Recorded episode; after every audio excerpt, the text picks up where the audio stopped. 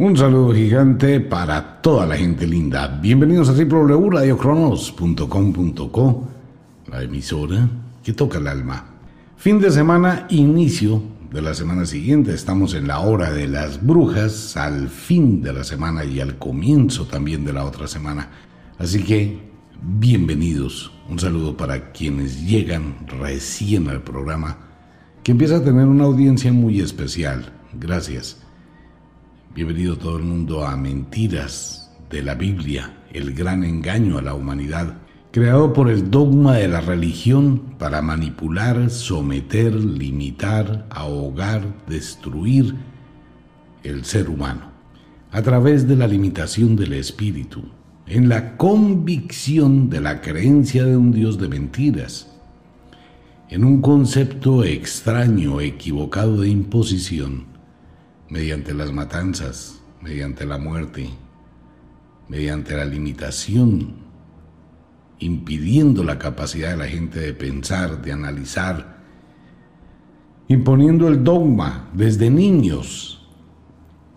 Porque el tema no es solo lo que el adulto comienza a racionalizar, a comprender, sino el adoctrinamiento que es con el permiso de los gobiernos, con esa aceptación. Y puedo casi que garantizar que ningún gobernante, ministro de Educación, nadie de estas personas que tanto abogan por Dios, realmente ha leído la Biblia. Habrá leído los salmos y de pronto alguna que otra parábola de los hechos de los apóstoles, pero nunca se han tomado el tiempo de leer ni investigar. De hecho, en el mundo, muy poca gente. Y la gente que lo ha hecho siempre termina condenada, siempre termina eh, destruida, siempre termina bombardeada con una cantidad de temas de la ignorancia. Por eso en este programa, antes de entrar con el tema,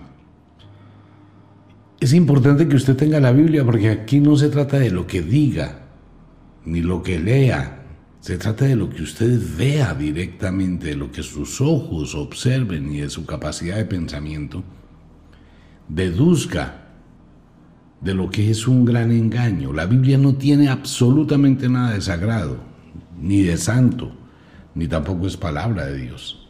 Dios no existe. Dios es un concepto creado por el humano para justificar su incapacidad de luchar para generar su capacidad de sumisión y de subordinación.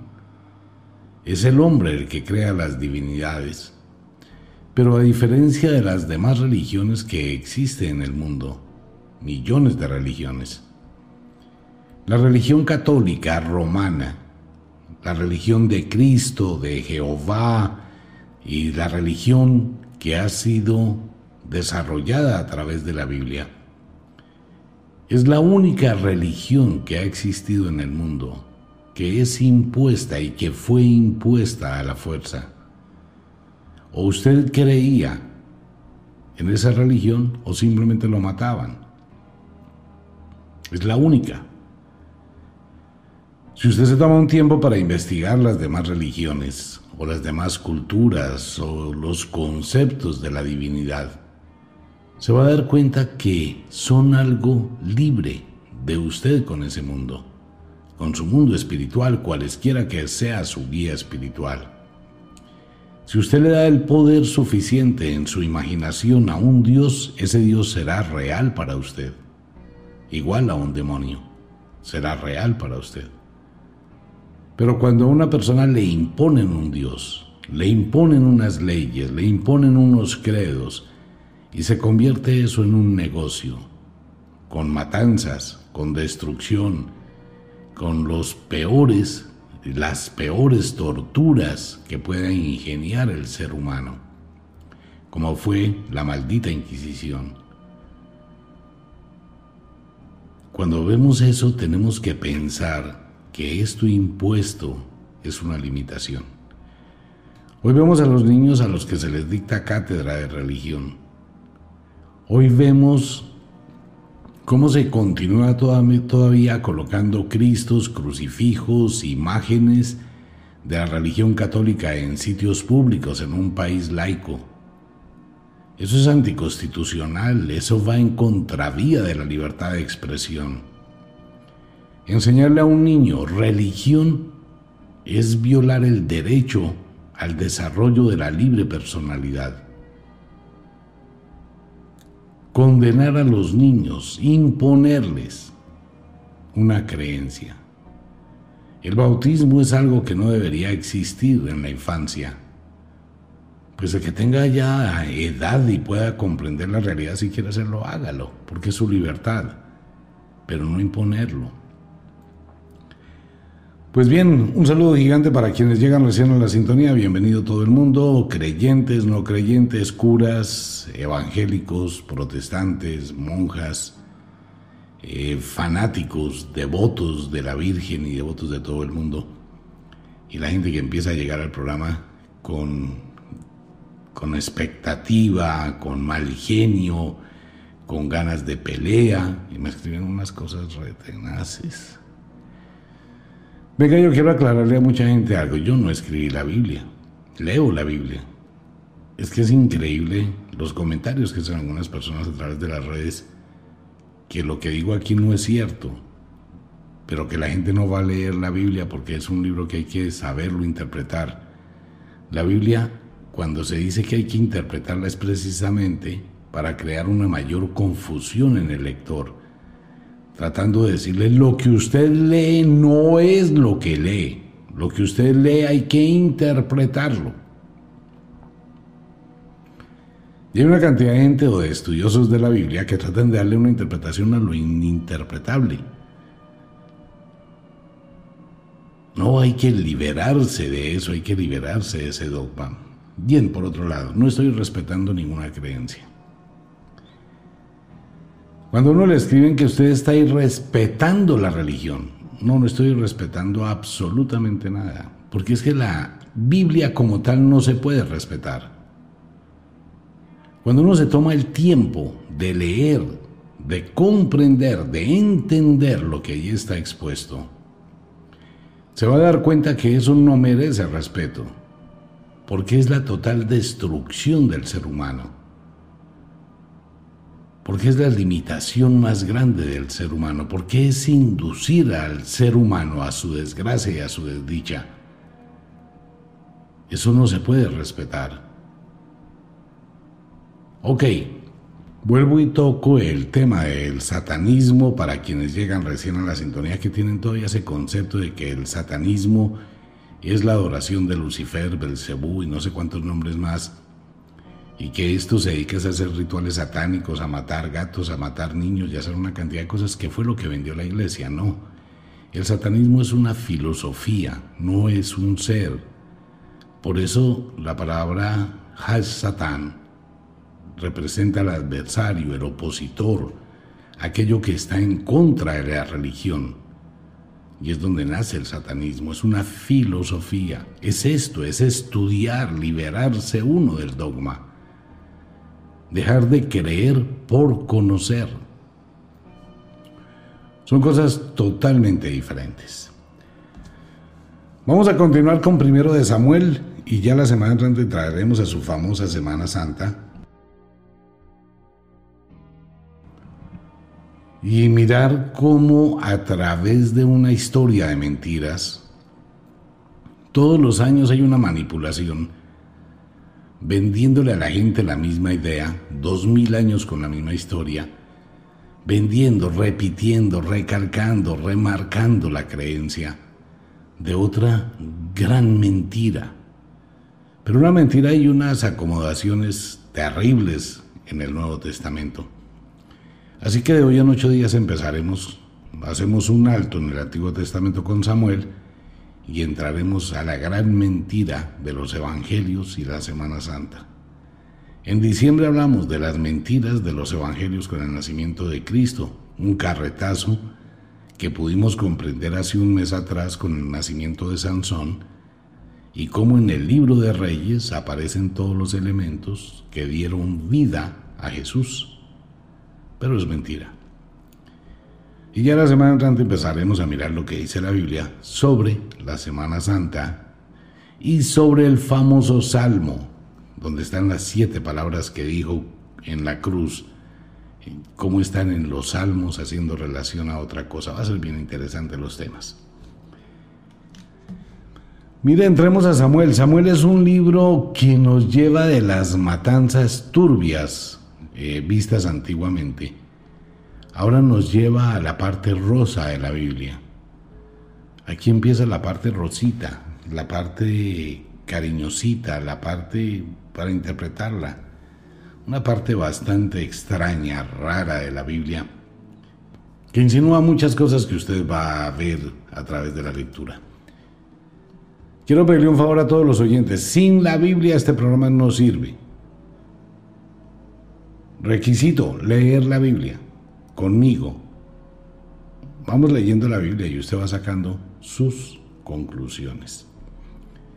Si usted quiere defender eso, si lo va a hacer, hágalo con argumentos reales, no con comentarios tontos. Dios no existe. Esto fue hecho para crear un negocio que se llama religión. Esto fue para manipular al ser humano para limitar al ser humano y para destruir a las mujeres. Para eso es hecho este libro. Vámonos al primero de Samuel 15, por favor. Primero de Samuel capítulo 15, versículo 31. Por favor, este es un pedacito que quedó pendiente la semana anterior. Dice la Biblia, y volvió Samuel tras Saúl y adoró Saúl a Jehová. Después dijo Samuel, traedme a Agag, rey de Amalek. Y Agag vino a él alegremente y dijo a Agag, ciertamente ya pasó la amargura de la muerte. Y Samuel dijo, como tu espada dejó a las mujeres sin hijos, así tu madre será sin hijo entre las mujeres. Entonces Samuel cortó en pedazos al rey Agag delante de Jehová en Gilgal. Se fue luego Samuel a Rama y Saúl subió a, a su casa en Gaba de Saúl. Y nunca después vio Samuel a Saúl en toda su vida y Samuel lloraba a Saúl, y Jehová se arrepentía de haber puesto a Saúl por rey sobre Israel. Si usted se toma el tiempito para leer toda la, tragedia que hay en toda esa historia entre Saúl, Samuel y David, que es el nacimiento básicamente del rey David, todos ellos, todos son una parrandada de asesinos y de matones. Mire, aquí no voy a decorar, porque no existe una forma de expresar cómo mata Samuel a Agag. Lo dice textualmente la Biblia.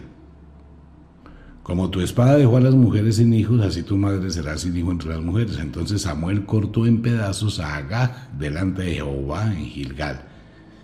Si lo mata, imagínense la violencia la violencia para descuartizarlo. Entonces le hago una pregunta, porque es que mucha gente dice que no debo llamar asesino a este tipo de personajes. ¿Cómo los llamamos? Defensores de la palabra de Dios que tienen la razón. Las cosas hay que llamarlas por su nombre, son asesinos, no más. Y en esa parte de Samuel es donde queda ya la división entre Saúl, que era el rey, recuerdan ustedes lo que hablábamos en los días anteriores, Saúl, que supuestamente el alma, el espíritu malo de Jehová, porque no hablaban de Satanás ni de demonios, sino el espíritu malo de Jehová, poseía a Samuel, a Saúl, y fue cuando le contrataron a David para que fuera y tocara la música, para que lo relajara. Pues ahí se acaba la relación Samuel y Saúl. Entonces vamos a ir para el primero de Samuel 18. Aquí comienza la parte rosita de la religión también, tomando en cuenta las tendencias de David y lo que hizo posteriormente, lo que iba a pasar con las mujeres de David y la historia rosa. Esa es una historia rosita, rosadita. Vamos a mirar lentamente lo que dice la Biblia. Samuel 18, versículo 1. Vamos oyentes, por favor, busquen su Biblia, primero de Samuel, capítulo 18, versículo 1. Pero préstele muy bien atención a toda esta historia. Es cortica, pero préstele atención. Aconteció que cuando él hubo acabado de hablar con Saúl, el alma de Jonathan quedó ligada con la de David y lo amó Jonathan como a sí mismo. Pampararán. Hasta ahí empiezan a darle puntaditas cuál es el cuento. Ok. Y Saúl le tomó aquel día y no le dejó volver a casa de su padre. E hicieron pacto Jonathan y David porque él le amaba como a sí mismo. Y Jonathan se quitó el manto que llevaba y se lo dio a David, y otras ropas suyas, hasta su espada, su arco y su talabarte. Y salió David a donde quiera que Saúl le enviaba, y se portaba prudentemente, y lo puso Saúl sobre gente de guerra, y era acepto a los ojos de todo el pueblo y a los ojos de los siervos de Saúl. Ustedes recuerdan que en el capítulo anterior, en la semana anterior, eh, llegó David, que era un pastor de rebaños, que después se convirtió en experto en tocar el arpa, y allí hacen la aclaración que era muy hermoso, atractivo, divino, rubio, mejor dicho. Bueno, pues aquí empieza a encontrar su complemento. Ahí está Jonathan. Jonathan realmente no se sabe quién era. Parece que era hijo de Saúl. Y empiezan como una relacioncita bien interesante. Eh, sigamos y ya hago alguna aclaración del tema. Viene la otra parte. Saúl siente celos de David. Entonces nos vamos para el versículo 6. Aconteció que cuando volvían ellos, cuando David volvió de matar al filisteo, salieron las mujeres de todas las ciudades de Israel cantando y danzando para recibir al rey Saúl con panderos, con cánticos de alegría y con instrumentos de música. Y cantaban las mujeres que danzaban y decían, Saúl hirió a sus miles y David a sus diez miles. Y se enojó Saúl en gran manera y le desagradó este dicho y dijo, a David le dieron diez miles y a mí miles, no le falta más que al reino. Y desde aquel día Saúl no miró con buenos ojos a David. Aquí no se sabe qué estaba pasando entre Saúl y Samuel. Antiguamente, ¿no? Ellos tuvieron su romance, su cuentico, cuando Jehová llamó a Samuel varias veces. Saúl dormía con Samuel, etcétera, etcétera. Después apareció el niño bonito de David, y ahora Jonathan, Saúl y David se volvió ahí un triángulo todo raro. Ya se va a dar cuenta por qué, no por lo que diga, por lo que vamos a leer. ¿Ok?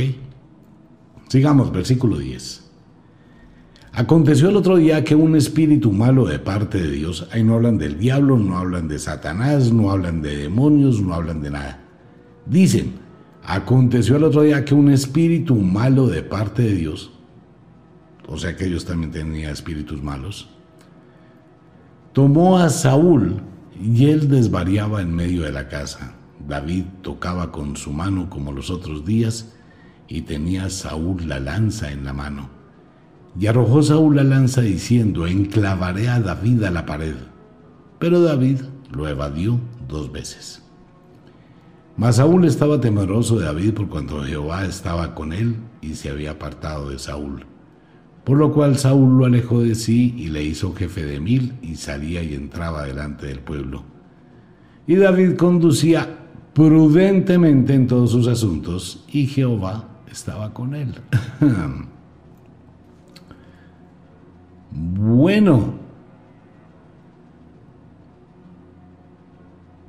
Y viendo Saúl que se portaban tan prudentemente, tenía temor de él, mas todo Israel y Judá amaba a David porque él salía y entraba delante de ellos. Entonces dijo Saúl a David, He aquí, yo te daré Merab, mi hija mayor, por mujer, con tal que me seas hombre valiente y pelees las batallas de Jehová. Mas Saúl decía, No será mi mano contra él, sino que será contra él la mano de los filisteos. Pero David respondió a Saúl, ¿quién soy yo o qué es mi vida o la familia de mi padre en Israel para que yo sea yerno del rey? Y llegando el tiempo en que Merab, hija de Saúl, se había de dar a David, fue dada por mujer a Adriel el Molalita. Ahí era todo el mundo, mire, ese es el, no lo voy a decir textualmente, es el maldito negocio de las mujeres. Hoy nos quejamos, hacemos un time. Hoy nos quejamos del tráfico de blancas, ¿no? Qué tristeza, tragedia que una manada de degenerados coge una niña la encuentran por Facebook, la buscan, la drogan, se la llevan y se la entregan a una cantidad de mafiosos para que la prostituyan. El trato de blancas, el tráfico de blancas. Uno se escandaliza y sufre y ve a las mamás desesperadas cuando las niñas se pierden. Pero es que venga, esto tiene su origen en la Biblia. Aquí cuánto tipo existe Simplemente, igual que acaba de pasar con un rey esta semana, que tiene a las hijas esclavizadas y encerradas en su propia casa. La Biblia es el libro número uno de maltrato femenino, de feminicidios. Es la Biblia. Del trato de blancas, es la Biblia. De lo más despectivo de la, mujer, que va en contra de la mujer, es la Biblia. Rápidamente para recordarle, ¿usted recuerda lo de Lot? cuando llegaron allá a Sodoma y Gomorra. Tengo dos hijas vírgenes que no han conocido varón, llévenselas y hagan con ellas como quieran. Y más adelante se vuelve a repetir la historia varias veces. Entonces aquí cualquiera le va entregando la mujer al otro. Mire, llévesela, haga con ella lo que se le dé la gana. ¿Por qué? ¿Cuál es el mensaje que manda la Biblia de las mujeres que sirven para nada? Así de simple. Por eso las mujeres deberían leer la Biblia y liberarse de ese yugo y hacer lo que están haciendo hoy la gran mayoría de mujeres en el mundo que empiezan a escalar grandes puestos, como esta chica colombiana en la NASA, que está demostrando que todas las mujeres pueden, toda esta cantidad de mujeres que hoy empiezan a construir, a empoderarse y a demostrar. ¿Por qué lo hacen? Porque renunciaron a esta vaina. porque dejaron de estar esclavizadas mentalmente y subyugadas. Una mujer que se quiere liberar, lo primero tiene que hacer es liberarse de esto, liberar su espíritu, leer la Biblia, descubrir la mentira, el engaño, cómo la sometieron. Vámonos para el versículo 20. Pero Mical, la otra hija de Saúl, amaba a David y fue dicho a Saúl y le pareció bien a sus ojos. Ah, si no le gustaba A, le entrego B. No me importa, mis hijas valen cinco. Y Saúl dijo, yo se la daré para que le sea por lazo y para que la mano de los filisteos sea contra él. Dijo pues Saúl, a David por segunda vez, tú serás mi yerno hoy. Dese cuenta de lo que está haciendo Saúl. Le está entregando las hijas con el ánimo de hacer una trampa para que los filisteos maten a David. O sea, a mí no me importa que también maten a mis hijas con tal de que ese desgraciado se muera. Eso es la Biblia. Esos inventos, esas estrategias malucas, malignas, solo para matar. Y mandó Saúl a sus siervos Habla en secreto a David diciéndole, aquí que el rey te ama y todos tus siervos te quieren bien, sé pues yerno del rey. Los criados de Saúl hablaron estas palabras a los oídos de David, y David dijo, ¿os parece a vosotros que es poco ser el yerno del rey, siendo yo un hombre pobre y de ninguna estima? Y los criados de Saúl, de Saúl le dieron la respuesta diciendo, tales palabras ha dicho David. Y Saúl dijo, otra vez su cuentico, Saúl dijo, Saúl repitió, David contestó, David dijo, eso es todo arreglado, ¿no? Y Saúl dijo, Decida así a David, el rey no desea la dote, sino siempre prepucios de filisteos para que sea tomada venganza de los enemigos del rey. Pero Saúl pensaba hacer caer a David en las manos de los filisteos. Yo no entiendo el que escribió esta vaina. Estaba haciendo una, no sé, estaba tratando de crear una obra de teatro, algo así, ¿no? Porque es que hay unas contradicciones tenacísimas. Saúl era un maldito. Y Saúl dice, decida así a David, el rey no desea la dote, o sea, no había que pagarle nada por la hija, pero sí quería siempre pucios de filisteos para que sea tomada venganza de los enemigos del rey. Pero Saúl lo que pensaba era hacer caer a David en manos de los filisteos. Vienen varias preguntas de ese párrafo o versículo. La semana anterior y las otras semanas anteriores eh, escuchábamos hablar de los prepucios y hemorroides, penes y anos, por doquier. Las hemorroides que le gustan a Jehová y los prepucios, penes y anos. Aclaremos las vainas tal como son. ¿Qué simbolismo esconde la Biblia referente a estos dos elementos corporales, prepucios, circuncisiones y hemorroides. ¿No es como subido de tono que provenga de un Dios de amor? Pero bueno, el cuento es que el rey Saúl, no sé si de pronto los fritaban, los asaban, eh, hacían algún tipo de pinchos con los prepucios. El caso es que le pide a David que le lleve 100 prepucios de filisteos para casarse con Mical. Versículo 26. Cuando sus siervos declararon a David estas palabras, pareció bien la cosa a los ojos de David para ser yerno del rey. Ah, lo que pasa es que aquí el rey David ya tenía otra tendencia y iba a ser feliz pues cortando los prepucios siempre pensando cómo se le unió el alma de Jonathan. Ya se va a dar cuenta el cuento de Jonathan y David más adelantico. Entonces, repetimos, cuando sus siervos declararon a David estas palabras, pareció bien la cosa a los ojos de David para ser yerno del rey. Y antes que el plazo se cumpliera, se levantó David y se fue con su gente y mató a doscientos hombres de los filisteos y trajo David los prepucios de ellos y se los entregó todo el rey al fin de hacerse yerno del rey.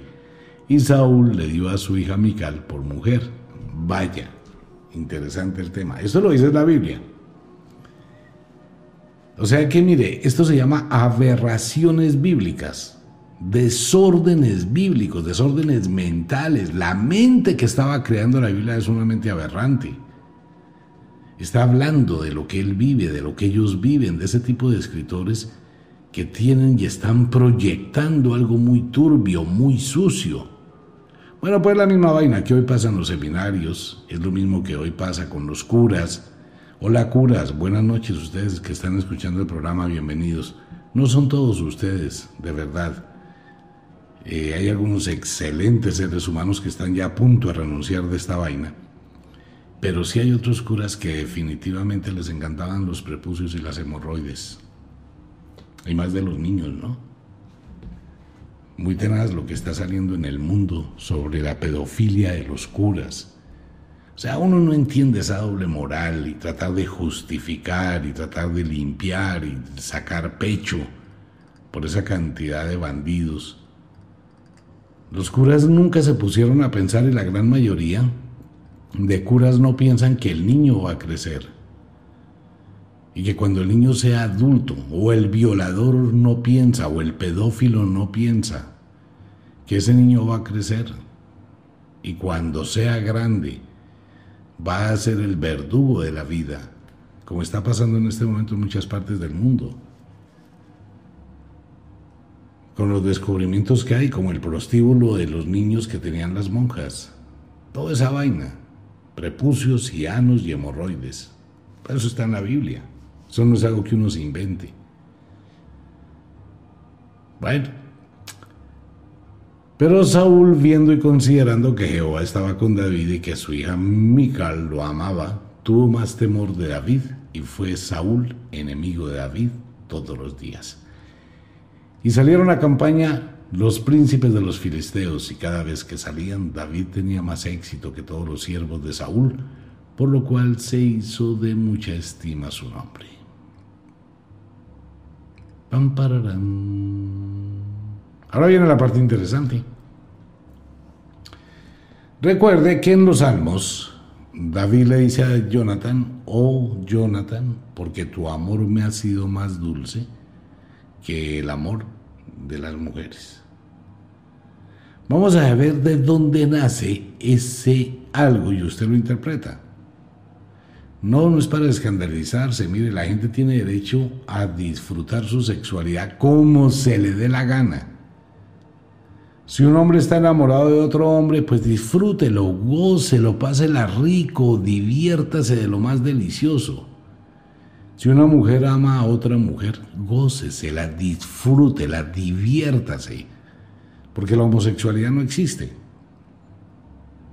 Ese cuentecito de los homosexuales, no existen homosexuales. Mire, existe en la naturaleza una sola cosa que es la bisexualidad todos, así no le guste a usted mis palabras, todos somos bisexuales.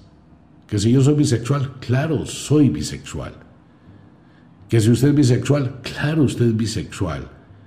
Todo el mundo es bisexual, anatómicamente hablando.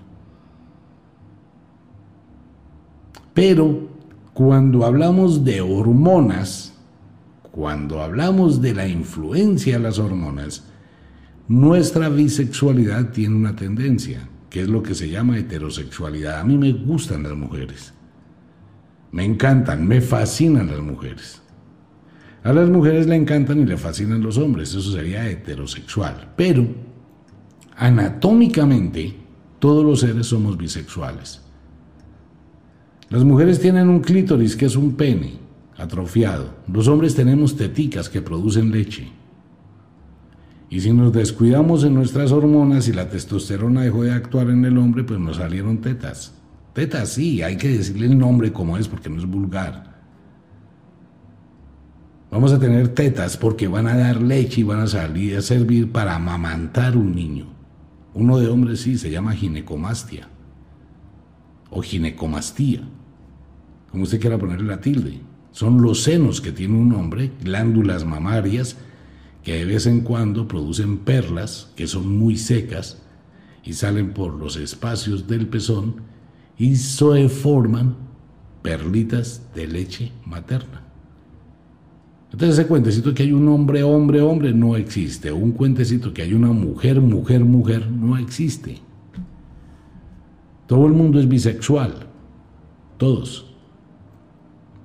¿Qué cambia? la cantidad de hormonas que se tenga. El juego de las hormonas hace que a un hombre le guste a otro hombre. El juego de las hormonas hace que una mujer se sienta atraída por otra mujer. Así que la homosexualidad no es un lío. Pues si Jonathan ama a David, perfecto, el problema es que eso está en la Biblia.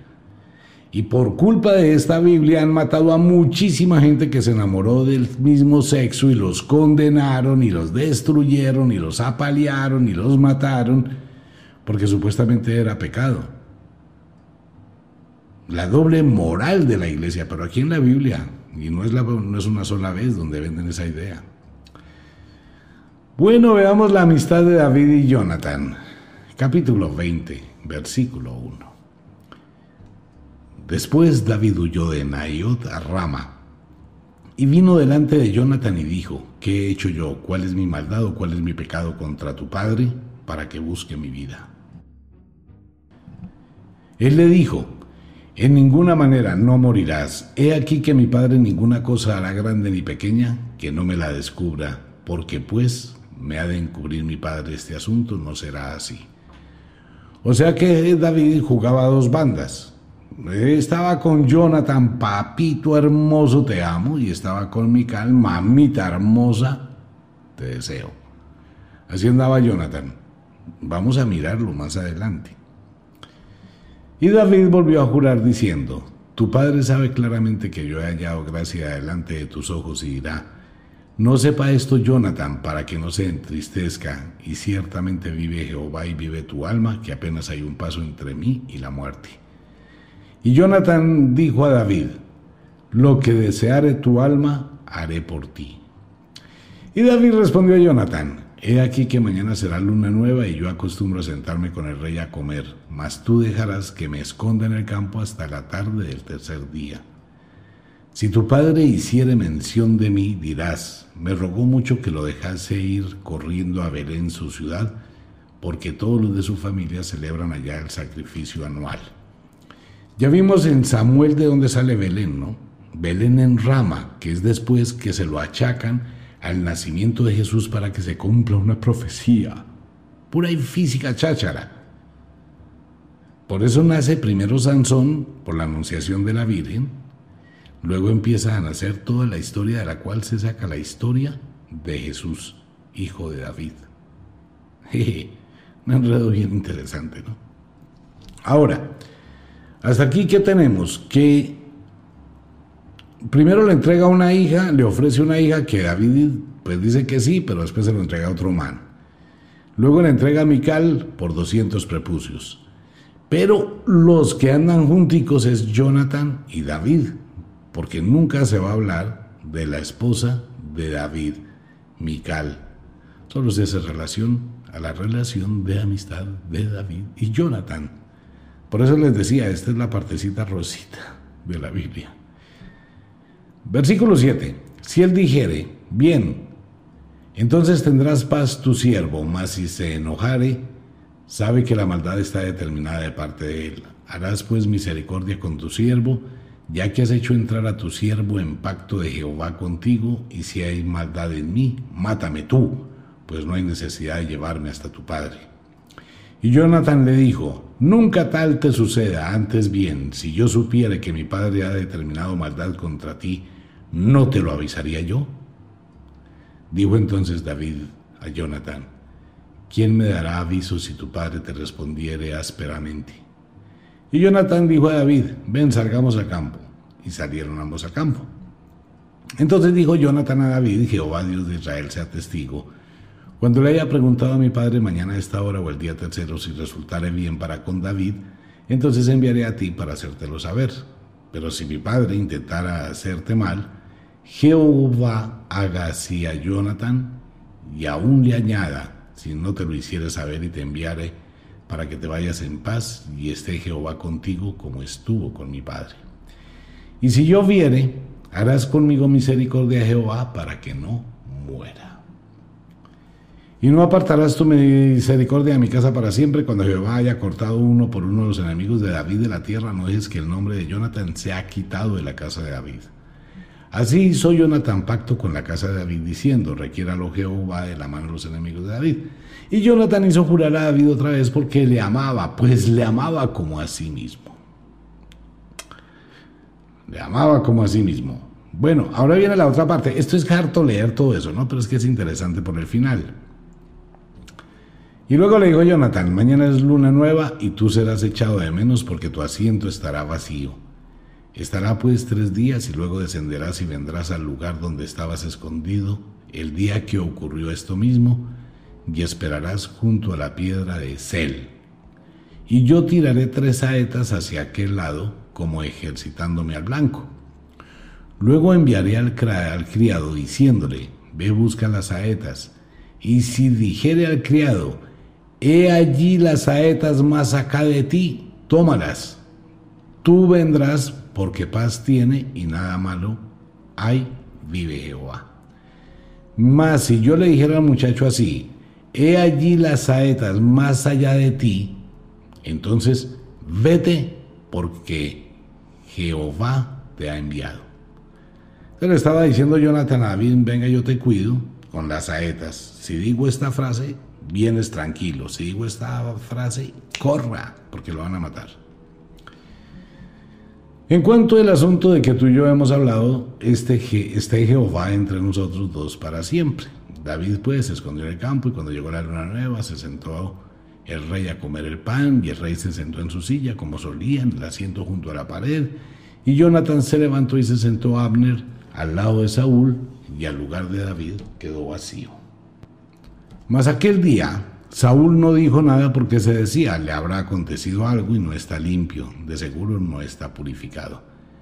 Al siguiente día, el segundo día de la nueva luna, aconteció también que el asiento de David quedó vacío y Saúl dijo a Jonathan su hijo, ¿por qué no ha venido a comer el hijo de Isaí hoy ni ayer? Y Jonathan respondió a Saúl, David me pidió encarecidamente que le dejase ir a Belén, diciendo, te ruego me dejes ir porque nuestra familia celebra sacrificio en la ciudad y mi hermano me lo ha mandado. Por lo tanto, si he hallado gracia en tus ojos, permíteme ir ahora para visitar a mis hermanos. Por esto, pues, no ha venido a la mesa del rey.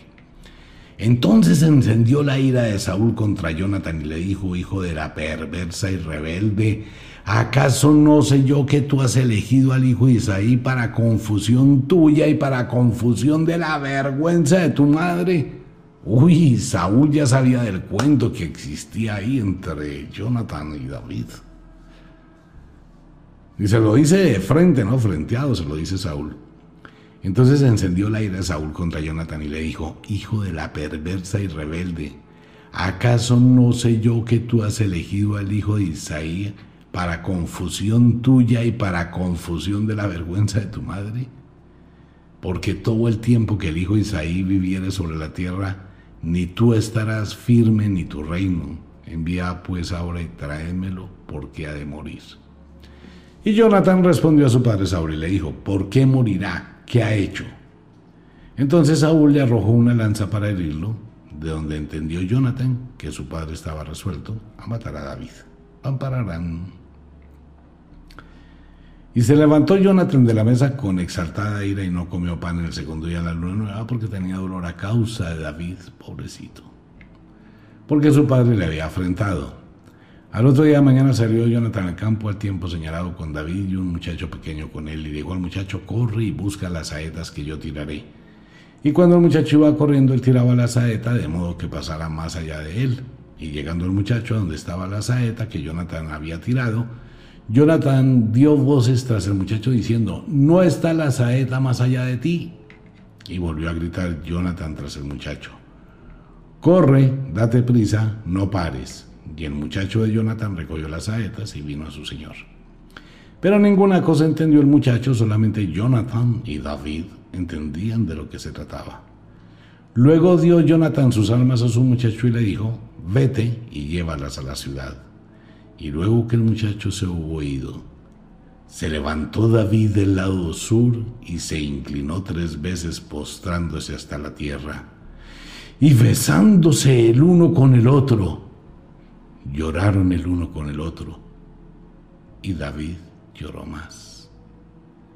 Y Jonathan dijo a David, vete en paz porque ambos hemos jurado por el nombre de Jehová diciendo, Jehová está entre tú y yo entre tu descendencia y mi descendencia para siempre. Y él se levantó y se fue y Jonathan entró a la ciudad. Mire, cuando uno no le ha leído la Biblia y llega a esta parte, pues dicen, ah, esas son cositas así, tampoco seamos perversos ni pervertidos, que vamos a estar pensando que Jonathan y David tenían su cuento. Ah, en serio. Lo que va a pasar de aquí en adelante es que tenemos que ver la escena pornográfica en tercera dimensión. Cuando los hijos de David, el que viola a la hija Tamar, y ese hijo lo mandan a matar a Amón, y llega el otro y va y coge a todas las concubinas de David, la saca a la terraza y tiene sexo con ella a la lata, con todas las concubinas de David. Espera, es que de aquí para adelante la historia de David es bien interesante. Porque a David le gusta el cuento, ¿no? Pues no tiene nada de malo. No, nadie se va a escandalizar por eso. ¿Qué es el sentido de esto? Este es el sentido de crear situaciones que una persona que nunca ha leído la Biblia, que empieza a leerla y descubre esto, pues entra en choque. No todo el mundo acepta, no todo el mundo acepta la bisexualidad humana. Somos andróginos, tenemos los dos sexos. No, la gente habla de heterosexual y homosexual y bisexual y eso, mejor dicho, es un pecado mortal. No, no tiene nada que ver. El asunto es que de todo esto nació las aberraciones de la iglesia, que son muchísimas en los seminarios. el rechazo que la iglesia le puso a las mujeres, el afán en el Deuteronomio, cuando Dios le manda a Araón y a Moisés, que los sacerdotes deben de ser bonitos y que no tengan los testículos magullados ni el miembro amputado. Era lo que pedía Jehová a los levitas, que fueran simplemente hermosos. Ahorita hay una revolución en el Vaticano porque el Papa nombra a esta mujer para que trabaje allí con los obispos. Entonces una manada de machos, machos, machos, no sé qué tan machos, pues están incómodos porque empiezan a llegar las mujeres. ¿Por qué la mujer no podía ser sacerdote? Es más, ¿por qué no los dejaban que tengan sexo, que la pasen rico, también sienten, pero que no violen a los niños? Tengan todas las vidas que quieran, desinhíbase, libérese, gócese. Si quiere tener novio y quiere enamorarse de otro tipo, de un compañerito allá del seminario estilo Jonathan y David, hágalo. De hecho, hay muchas curas que tienen su parejito, no parejita, sino pues su parejito. Pues hágalo. El asunto es la hipocresía de la iglesia.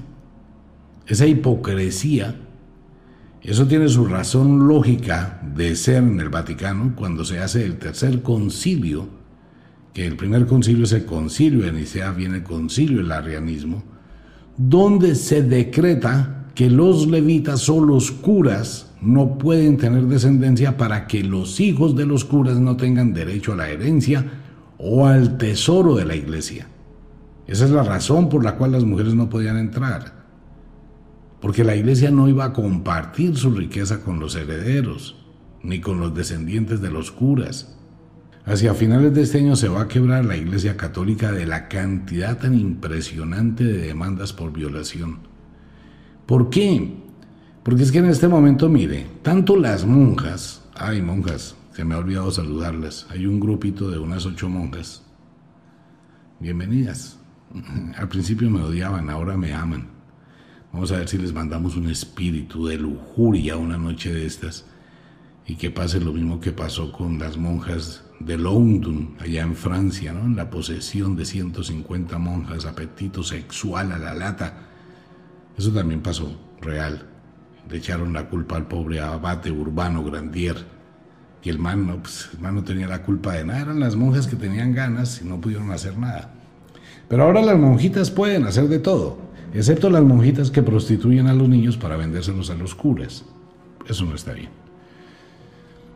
En este momento, ¿qué va a pasar? Que los niños que fueron violados, como está pasando, el primero es un señor de sesenta y pico años que tiene todas las pruebas del mundo de cómo salió de ese convento de monjas, cómo las monjas lo prostituyeron, cómo lo utilizaron y cómo durante los 8 a los 15 años se lo vendían a los curas y él tiene toda la información de los curas que fueron a pagar, de la gente, los empresarios, y tiene todo lo de las monjas. ¿Qué está pasando? Que así como funciona hoy en Me Too, a mí también, de las mujeres que fueron abusadas sexualmente, de toda esta cantidad de mujeres de las cuales muchos hombres se aprovecharon de ellas, abusaron de ellas, no importa si son hombres famosos, ricachones, directores de cine, lo que sea Ahora, ¿qué pasa? Que ahora está saliendo el Me Too de los hombres que fueron violados por los curas, que fueron usados por las monjas, uy, monjas y curas, a esconderse y a pagar escondederos, porque todos esos niños frágiles, débiles, solos, todos esos niños vulnerables que ustedes violaron, que ustedes desgraciaron, que ustedes se aprovecharon, esos niños hoy son sus verdugos porque ahora son hombres grandes. Y saben que la iglesia tiene plata, muchísima plata. Y todos esos señores grandes y señoritas grandes que fueron violadas por los curas y las monjas van a empezar a demandar. Y hay abogados apetitosos por el dinero que están creando demandas colectivas contra la iglesia. ¿Qué va a hacer la iglesia? Lo único que le queda, pagar. Para eso tiene harta plática, que pague. Entonces, ¿qué es lo que pasa con esto? La Biblia tiene esa doble moral, tiene un disfraz. Primero las matanzas, la guerra, el sadismo, la destrucción, lo más horripilante. Ahora nos vende ideas rosas entre Jonathan y David. Ideas que fueron semillas para la depravación de muchos curas. No son todos los curas ni son todas las monjas. Hay unos curas que hasta ahora están despertando a la verdad y que llevaron una vida de un celibato bobo. Pues sí, cura, todavía tiene tiempo, aproveche, disfrute las mieses del amor, del sexo rico. Monja, pues deje ya ese cuento de la castidad y el celibato y no sé qué más vainas y disfrute, goce, sienta los placeres de la naturaleza. Que si soy el diablo de la tentación, sí. Y no solo el diablo de la tentación, tengo como una legión de diablos dentro de mí. Soy la tentación. ¿En serio? Pero lo estoy tentando es a que viva, no a que se hunda. Estoy tentando a que descubra su poder, no a que se niegue. Estoy tentando a que se libere, no a que se ate. Lo estoy tentando para que crezca, para que se proyecte, para que sea grande en esta vida, no para que se destruya y sea un infeliz. Son diferencias, ¿no? Entonces aquí empieza la telenovela Rosa de la Biblia, que va a ser larga, la relación Jonathan-David y de ahí en adelante es donde ya vienen los salmos y vamos a empalmar los salmos con la Semana Santa. Y de verdad, una vaina impresionante. Hay un despertar de conciencia en este momento en el mundo, gracias a los oyentes que se dan cuenta que leen la Biblia y comparten estos programas con otras personas. Nosotros estamos a las 12 de la noche en el punto y en el rincón más oscuro y escondido. No hay muchos oyentes, de eso soy consciente, pues no manejamos una emisora mundial que tenga no sé cuántos miles de, de oyentes de sintonía, un programa ya en la televisión mexicana, en Atlanta, en Georgia, en Miami, en Washington no, no tenemos eso, no tenemos una cadena de mil emisoras. Tampoco, no. Somos como el ratoncito con la montaña. Estamos escondidos allá en el fondo donde nadie nos ve. Nadie. Solo un grupo pequeñito de personas. Pero usted puede hacer mucho si comparte, si recomienda escuchar la emisora Radio Cronos es despertar las conciencias, es dejar huella en este mundo, es ayudar a liberarse el mundo de la esclavitud, no porque un loco lo diga, sino porque usted se ha tomado el tiempo de leer la Biblia y de descubrir su verdad. Libérese de esto, sea libre, vibre en una escala diferente, vale la pena. Un abrazo para todo el mundo, nos vemos